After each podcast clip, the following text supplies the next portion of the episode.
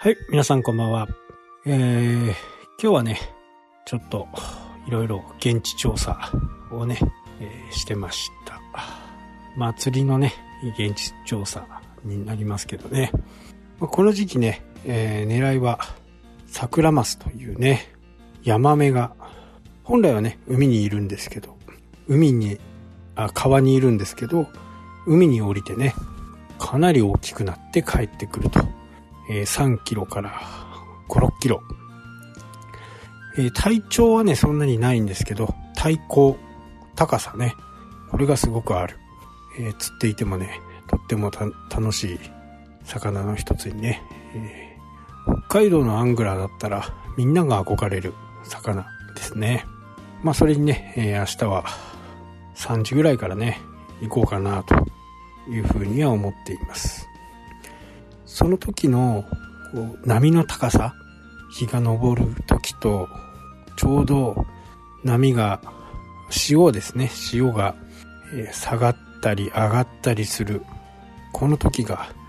上がり始め下がり始めがね、一番こう、潮が回りやすいという時間帯だけを狙ってね、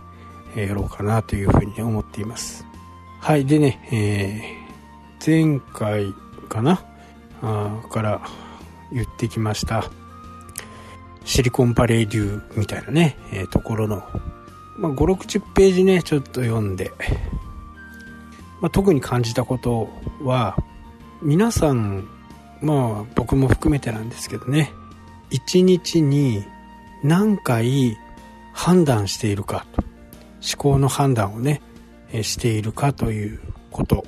まあこれはね数えきれないと思うんですよね、えー例えば布団の中からね起きよう。これはね、えー起きるという判断。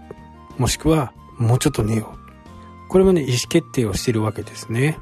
でその本曰くはこう思考のねその判断をする回数が多ければ多いほど正確な判断ができなくなるよというふうなことでした。具体的にはねあの裁判官が、えー保釈をね認める時、えー保釈率が高いのが午前中と。午後からは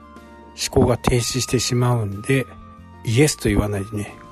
大体ノーと言ってしまうというね、えーそんな研究結果があるようです。いろいろこう判断をしていく中で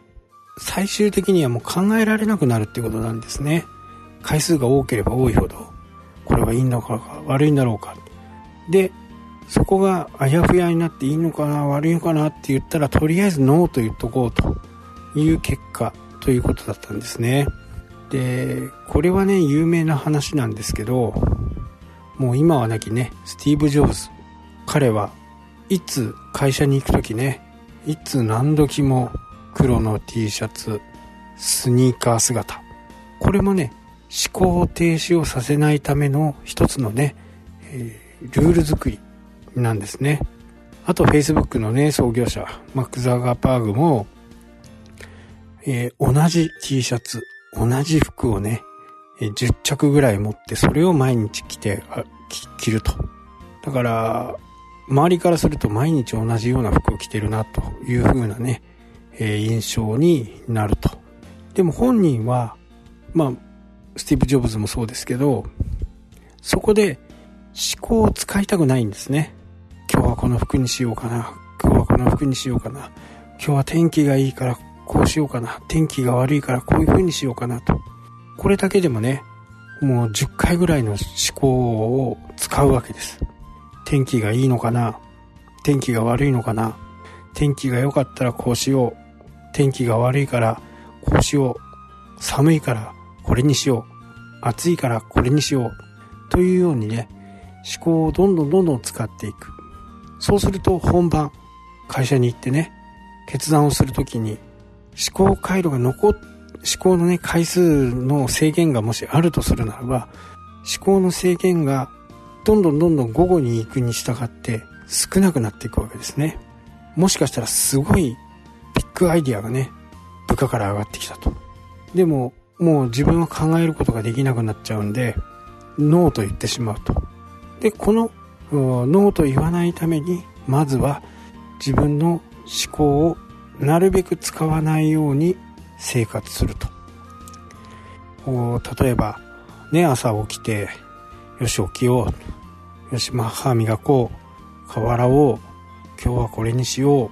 そういうことをどんどんどんどん繰り返していくことで、自分の思考のね、制限を、まあ、制限というかね、えー、限定されてる個数を使ってしまうということなんですね。これは、あのやっぱりね、えー、スティーブ・ジョブズにしても、マーク・ザッカーバーグにしてもね、えー、それなりの理由があってやってるのだと思いますしね。まあ、めんどくさいっていうのがね、一番なのかもしれないですけど、そこに対して、あまり自分の意思を出さない。まあ、結果、ね、思考を使わなくて済むと。で、重大なところで、えー、その思考を使うと。判断する力をね、えー、残しておくと。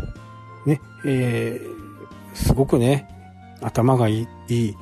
裁判官ですからね。その裁判官ですら午後になると、その思考がなくなって全てにノーと言ってしまうというふうな形なんで、その思考を判断するね、えー、ものっていうのは無限じゃないよっていうことでしたね。まあ、ね、誰もが何か仕事をしているビジネスをしている自分でやっている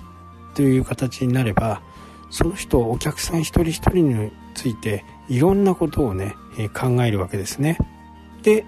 午後夕方もう閉店間近に来る時には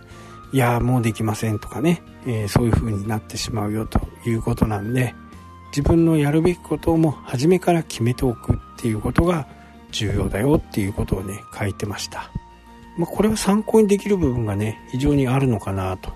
朝何時に起きて、こうしてこうしてこうしてって決めとけばね、それをまあルーティンと言ったりしますけど、そのルーティン化をすることによって思考の制限をつけないと。えー、無駄な時間とは言いませんけど、そこで思考を使うことは無駄だよっていうことをね、永遠書いてありましたね。まあ僕もやっぱりも思い当たるところがあってねえ、前もお話したと思うんですけど、こうサウナとかにね、入ってね、えー、体を整えたりする時にはね、すごくこう、頭が回転するんですね。サウナ入って、水風呂入って、なんかこう、すっきりしてね、その時っていろんなことを考えられる、なんかリセットされたようなね、え感じがします。で、その感覚がやっぱり好きなんで、やっぱりサウナはね、非常に僕にとっても大変ね、えー、有意義な時間なんですね。まあちょっとサウナの話はね、ちょっと余談になりましたけど、ぜひね、えー、自分の朝のルーティン、夜のルーティンを作ってみてね、えー、やってみてはいかがでしょうか。はい、というわけでね、今日はこの辺で終わりとなります。それではまた。したっけ？